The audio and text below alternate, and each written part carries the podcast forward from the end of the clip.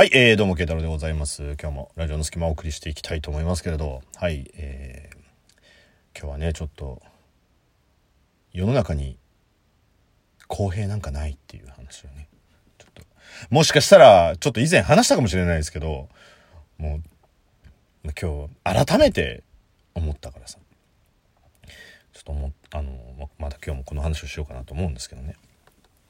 まあ、とにかくですよ、世の中、結局不公平、不平等ですよ。うん。だってね、そもそもね、不公平だから、公平にしようよ。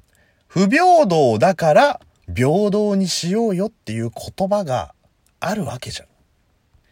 皆が等しくやっているものだったら言わないわけですよ。ね。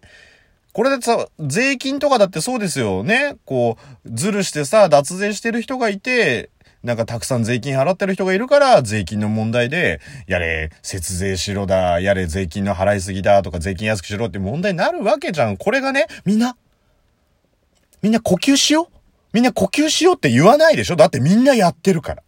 みんなやってるものに対して、いや、もしかしたらやって、やってない人はいない。やってない人はいないけど、そのみんな呼吸しようって言わないのはみんながあまねく公平にやってるからね。ね。でも、平等というものは、あまねく公平ではないから、公平になろうよとかっていう言葉が存在するわけですよ。ってことは、不平等ありきなわけですよね。そしてこれは昔から私が言っているお話ですけれども、ね。幸福一定論。はい。これ以前ももしかしたらお話ししたかもしれない幸福一定論。まあ何かと言いますと、世の中、うん、もっと言ってしまえば地球上に存在する幸福の量は一定だというね、私の、あの、持論です。これは。はい。地球上全体の幸せメーターをかき集めると、もうこれは定数なんですよ。だから、誰かが幸せになると、誰かが不幸せになるっていう、それ僕昔から言ってるんですね。はい。必ず、もう幸せというのは一定量。いやいやいやいやいや、世の中の幸せなんて、無限にある。っていう人がもしね、もしいたとしたらその人に問いたい。ね。じゃあもう学生の頃に戻りましょう。学生の頃に戻ってですよ。ね。勇気を振り絞って、放課後、ある女の子を呼び出しました。どうしたのこんなとこ呼び出して。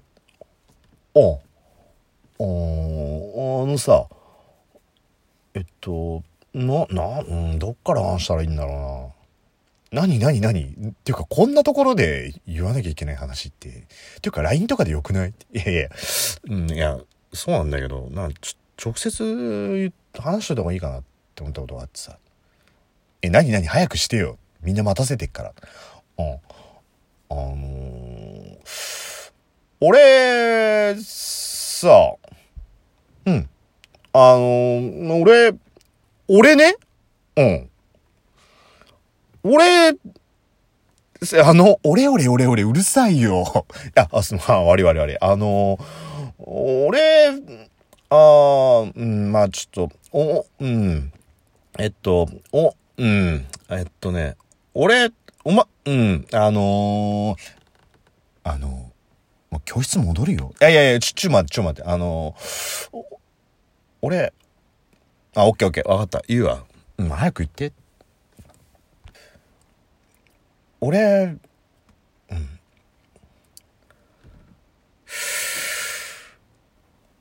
俺、お前のこと好きだ。ごめん、私、木下先輩のことが好きなんだ。どうだ、これ。勇気、ここまで勇気を振り絞って、言ったのに若干しかも被せ気味で振られるっていう。で も、被せ気味で振られるっていうことはもう女の子の方は絶対告られるって分かってて答え用意してたよねみたいな状況の時ですよ。どうこれ？しかも、翌週、その子は木下先輩と付き合ったとさってなった時に、ここには幸せは平等にありますか？って話なんだよ、もうね。わかります？これ。平等じゃないんですよ、ここに関しては。ね、まあ今、例え話で出したけど、昔木下先輩が好きだからごめんなさいって言われたっていう事実を微妙にかすってるこの、なんて言うんだろう、身を削ってるトークね。相変わらず身を削ってるトークだけど、まあそういう状況だとした場合、木下先輩と付き合えたその子と木下先輩は幸せだけど、付き合えなかった、その告白した、俺？は、あの、すげえ不幸せなわけじゃん。ね。すげえ不幸せなわけじゃん。もう、大事なことだったから2回言ったけど、うん。だから、やっぱり幸せの量って一定じゃねえんだっていうことを踏まえてだよ。ね。もう、今日もちょっとこの話をしようかと思うんだけどさ、みんなは、何が好き？足？胸？まあ、腰っていう人もいると思うんですよね。好きなパーツ。で、どれか一つを選ばなきゃいけないっていう状況なわけさ。ただこちらで選べないっていうのが、ものすごくモヤモヤするんだよ。ね。僕の意思では選べないっていうところがモヤモヤすんの。何の話って言われたら、健太の話ですよ。ね？あのさ、ケンタのチキンをさ、ちょっと想像、まあ皆さん大体食べたことあるでしょうよね？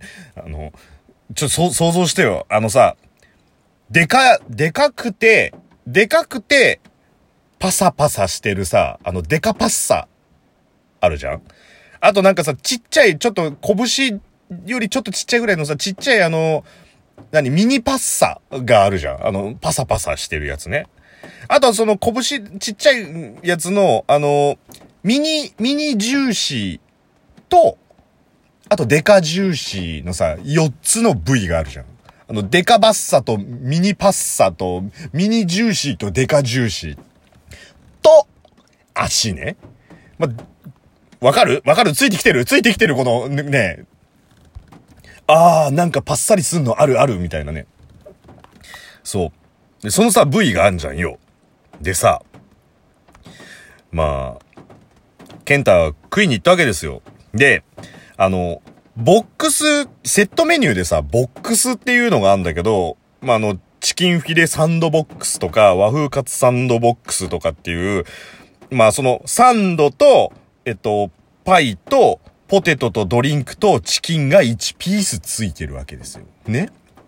で、この前、ま、ちょっと友人とそれを食いに行ったわけさ。ね？これ以前も一回あったんだけど、またあったっていうところで。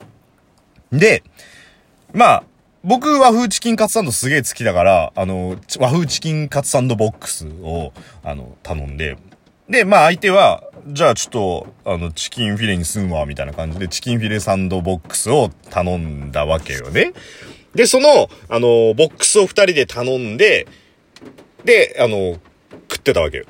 そしたらさ、あの、友達は、いわゆる、デカジューシーを食べてんのよ。あの、ほら、噛みついた瞬間に油がチュルンってなってさ、そのままこう、プルンって身離れする感じ？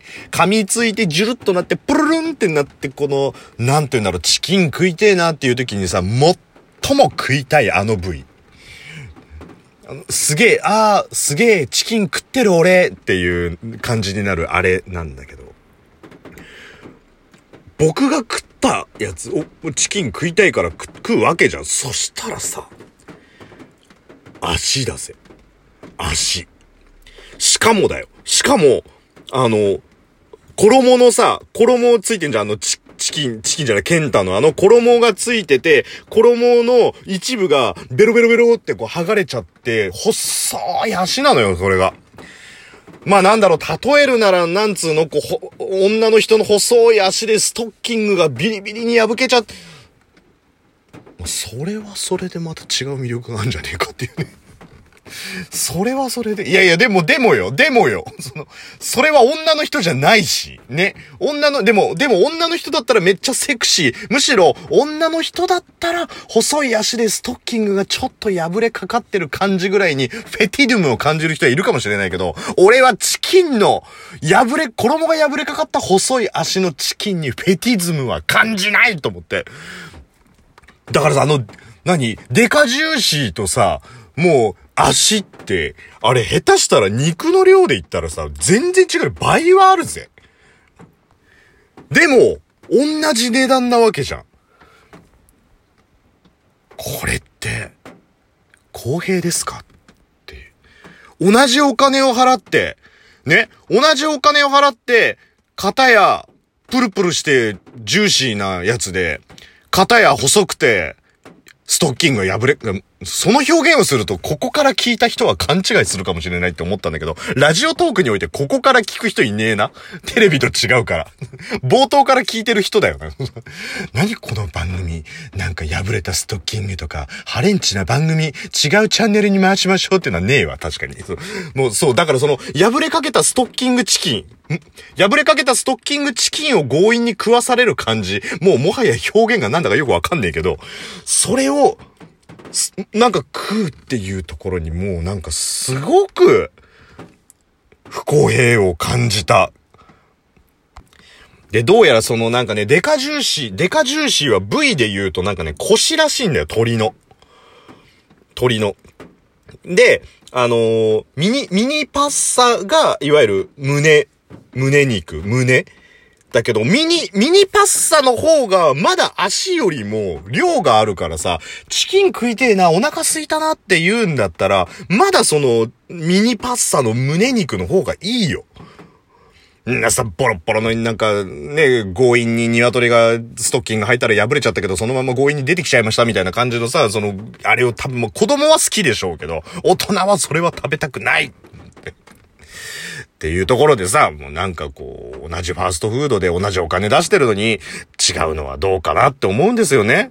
だからせめて足より胸にしてくれって話だよって何の話だよ。